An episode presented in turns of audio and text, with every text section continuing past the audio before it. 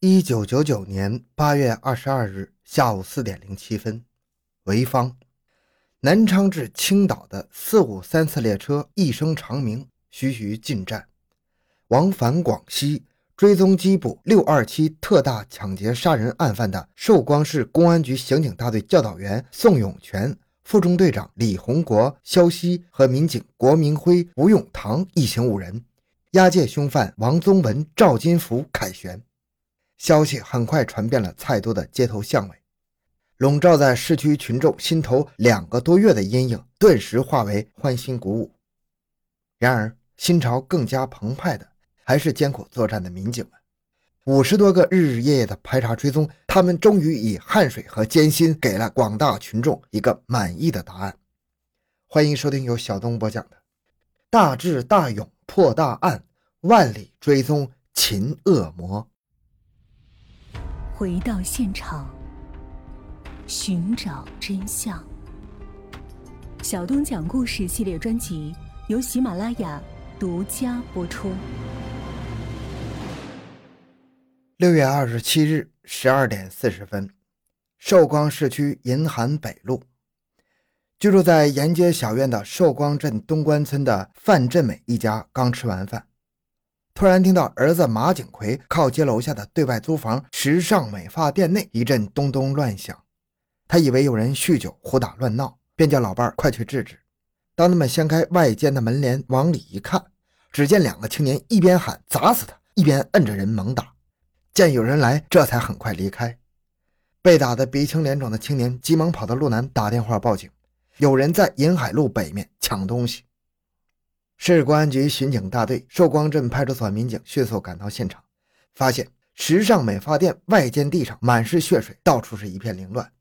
两个理发店的年轻姑娘在里间已经被残杀了。被打的青年是市区某公司职工梁某，他午饭后骑自行车到朋友家看病人，正好路过时尚美发店，冷不防当面砰的挨了一拳，一个趔趄被歹徒拖进室内，拳打脚踢。抢劫了身上带的五百五十元钱、BB 机等物，幸亏房主范老太太和丈夫赶到，才免遭更大的祸殃。梁某报警说有人抢劫，但他并没发现室内已经有人遭到凶手杀害了。等到市公安局再次调度刑警大队及其他派出所民警四面出击围追堵截的时候，在车流如水的市区，凶手早已经逃之夭夭了。警方迅速对中心现场勘查，发现。室内的抽屉均被砸开翻动，少量的人民币零钞散落在地面上，两具尸体倒在血水里，目不忍睹。特大抢劫杀人案发生在青天白日，又处在人口密集的寿光镇东关村居民区，一时群众人心惶惶，议论纷纷。何时破案抓获凶手呢？社会上的各界人士翘首以待。案发后。市公安局立即成立了六二七破案指挥部。当日下午，潍坊市公安局副局长朱玉林等人也赶到现场指挥破案，同寿光市局破案指挥部的同志一起研究作战方案，确定案件性质。被杀害的是两名姑娘。刑警们当天查清了有关情况：高明妮，二十岁，吕霞镇铁寨村人，一九九六年通过关系介绍来到寿光某技校干服务员，一九九七年又到市某招待所。后来在市区的蒙尼坦理发店学理发。一九九八年九月，又同他人办起了雪晴发屋，并介绍了二十二岁的同乡冯爱荣来到寿光。一九九九年五月中旬，高明妮和冯爱荣又离开了雪晴发屋，来到了银海路租房，经营起了时尚美发店。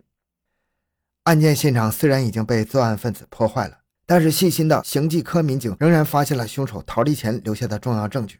并提取了作案分子的遗留痕迹以及受害人的影集笔记本。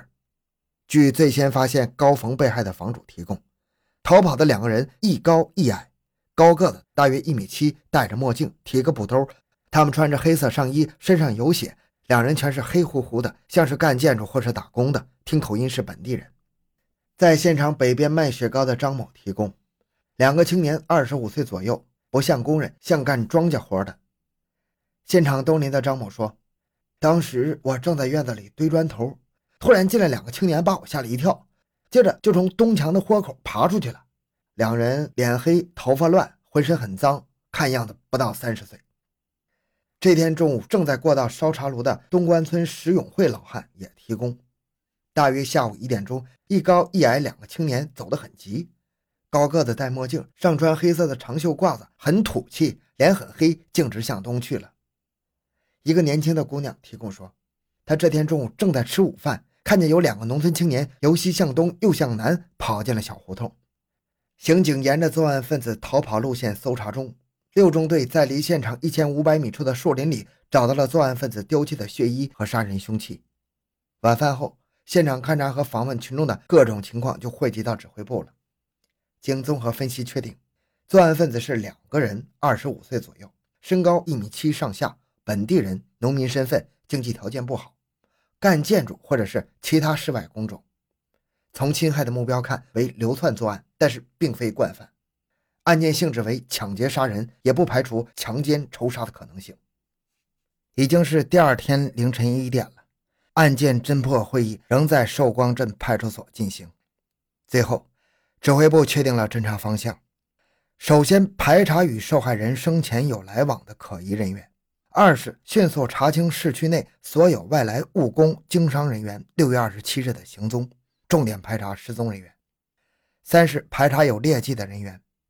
排查范围，第一套方案由中心现场城区迅速扩大到全市；第二套方案由本市扩大到邻县市区及追踪至外省市。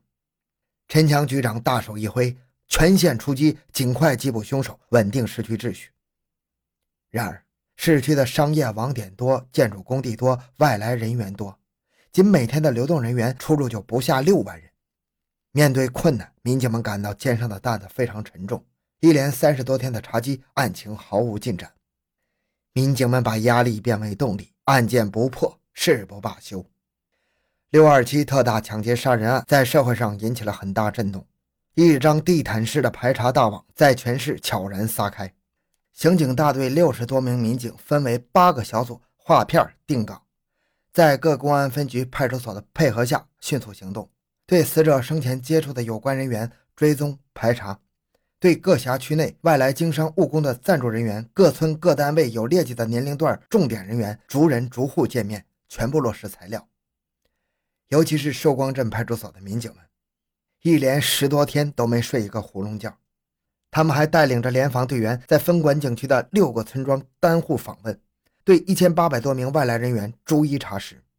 时间一天天过去，排查线索又一条条的汇集到指挥部。受害人冯爱荣的恋爱对象李某，临朐县吕霞镇河东村人。从部队转回村后到寿光干建筑，双方关系曾一度紧张。经过顺县全面排查，没有疑点。马店乡西河村的刘某，犯案这天上午曾到过时尚美发店。经查，他只是帮高明妮买过凉席，上午十点二十分离开，没有作案时间。在南关干木工的浙江宁波人刘某。曾几次到过美发店，案发后迁址潍坊，追踪排查，消除了疑点。案发现场一张纸条上写有“张军军”三个字，高明妮的影集上又有一个戴墨镜的人，经查此人就是张军军。又有人见过其到过时尚美发店，但是已经不知去向了。刑警们顺线追查，十天后终于在五台镇查到了，又据线索追踪到吉林省抚松县另一个可疑人员，结果一无所获。全市的公安分局、派出所和市区各单位保卫科也相继汇报，查无线索。为了破案，刑警们冒着高温，又先后追踪到青岛、临沂、淄博、潍坊、东营、天津、济南等地，结果线索仍无发展。七月二十七日，指挥部再次召开调度会，决定以刑警大队为主，成立专案组，按照第二套排查方案进行。把范围扩大到邻县市区，同时又把印有作案分子的模拟画像的协查通报发往了边缘省市县公安机关。侦查破案走一些弯路是常有的事儿，警察也是普通的人。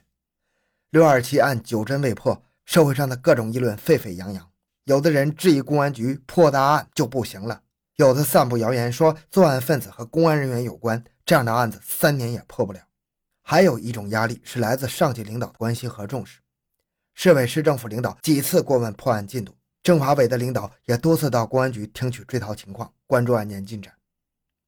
在压力下，刑警们下定决心：案子不破，誓不罢休。